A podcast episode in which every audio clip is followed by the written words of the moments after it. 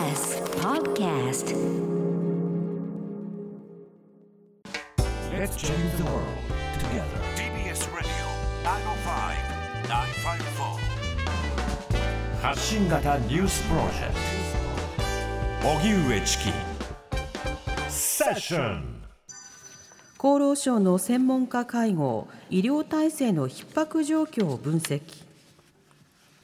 緊急事態宣言が延長されてから初めてとなる厚生労働省の専門家組織の会合アドバイザリーボードが今日行われ今後の宣言解除に向けた判断材料となる医療体制の逼迫状況などについて分析が行われました。政府は状況が改善した都府県から前倒しで解除したい考えで解除する際の目安については新規感染者の数や検査の陽性率医療体制の逼迫状況などに関する6つの指標がステージ3相当に下がることなどとされています。新規の感染者についてはピーク時と比べれば減少傾向が続き東京でもステージ3の上限である500人未満に近づきつつあります。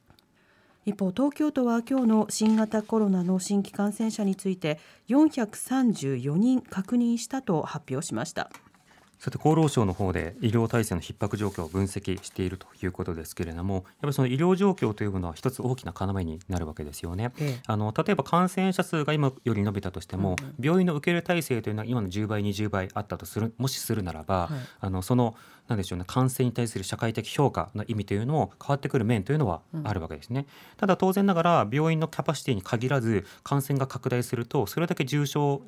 化する方や死亡にまで至ってしまう方の確率というのは高まってしまうということになるので、やはりその感染全体が抑制されることには、まあ、越したことはないということになるわけですね。まあ、なので一定のその濃厚接触だけではなくてあの、まあ、感染えーしている人の疑いがある人というもの、まあ今の定義が妥当かというのはまあ別としてもう少しそのキャパシティを広げていく検査のキャパシティとそれを対応できるような、えー先というものを拡大していくなどの体制を取りつつ一方で医療体制がまさに逼迫をしなくて済むようにそのものの拡充を図っていくという、まあ、両方必要になるわけですがこの医療体制をこう短期的に拡充するって、まあ、相当大変なんだなということが、まあ、この1年って思い知らされたわけですよね。で負担軽減しようと思っていろいろとデジタル化を進めたりであるとかさまざまな議論がなされたりしたわけで、まあ、そうした中でそのあのある程度負担を減らすことのできるような例えば自宅療養とか、まあ、ホテルなどで宿泊所療養とかいろんな策というのは、まあ、越されたわけだけれどもそれでも最後の頼みの綱としてはその医療機関の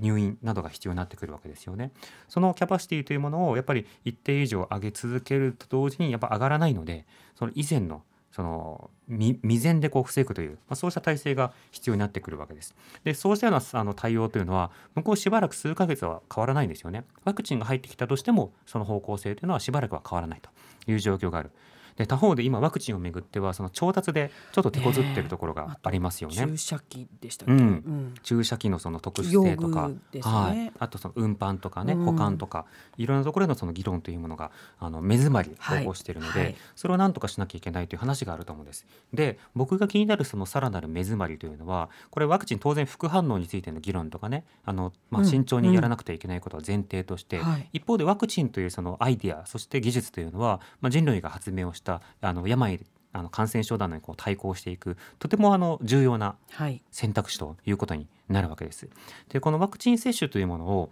まずあの台数確保できて本数確保できて接種を促すことができるかということと実際にそれを接種にうなあの向けてつなげていくことができるかというのはまた別の議論としてあるわけですよね。ね。ううん。うんん。僕はワクチンが日本にやってきたならばあの、まあ、順番は当然あると思いますけれどもあの早めに接種はしたいなと思う方なんです。はい。南部さんは私もそうです。接種したいと、はい。でももう当然ながら人によっては慎重な立場もいるし、ね。うん。一方で慎重なだけではなくて拒絶という人もいるわけですよ、うんうんうん。そもそも他のワクチンも打ちたくないし、うん。これも打ちたくないとうん。いう人もいるんですよね、そうした時にはワクチンをめぐるコミュニケーションを行わなくてはいけないわけですよ。すね。多くの人たちがより打つことによって、うん。一定のその感染対策、えー防疫というものを、まあ、疫病に対する防ぐ力というものを高めることができるので安全対策や副反応について注意しつつ確認されているような状況においては、えー接種を求めていくということになるんですよね。でそこであの僕はあの医療関係者では全くないけれども、まあ、メディア論という観点からも実はこのワクチンの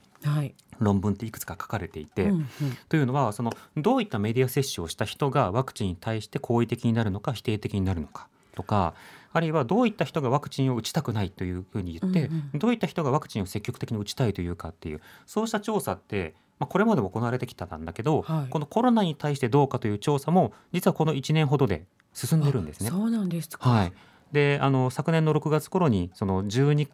えー19カ国で、うんうんえー1万人以上を対象にしたその調査というのが行われていてえー国にや地域に関わらずどういった傾向があるのかっていうような論文も書かれているんです。で大体そのワクチンを接種したいっていう人は7割以上いるんだけれども、うんまあその中でどういった人たちがより推奨に向かっていくのかというと一つはあの雇用主が推奨する。要は職場があの様々に、うん。あ例えば職あの社員の人とかにあの接種してきなその時は休みにするからとか、うんうんうん。みんなで接種しようねとか集団接種って言って会社にその打ってくれる人を呼ぶからみんなで打ちましょうとか、機会を近づけるみたいな。そうですね。あののあのチャンスをねうんうん。あの近づけるというようなことをすると受け入れる率がこう高まるっていう話が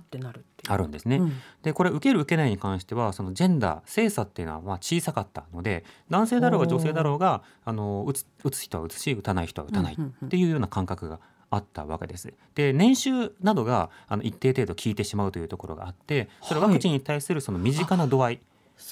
例えばはい。一定の所得がある人であれば、うん。その若い頃からその親にその医療的なケアとか議論の話の文脈の中で特にあの海外とかだと、うん。その義務化されているワクチンとかがまた国によって違うわけですけれども積極的に打つ家庭で育つと当然ながらワクチンって打つものだよねって意識が湧いたりするわけですよね。まあ、そうしたようなこともわかるんだが僕が気になったのはここ政府を信頼していると答えた人は接種率が高くなるということになるんです。でこれはとてもよくわかるんですよ。はい。逆に政府を信頼できないイコール政府の言うことなんで信頼してたまるかあるいはうんうん。政府の言う政策は失敗に違いないあるいは失敗しし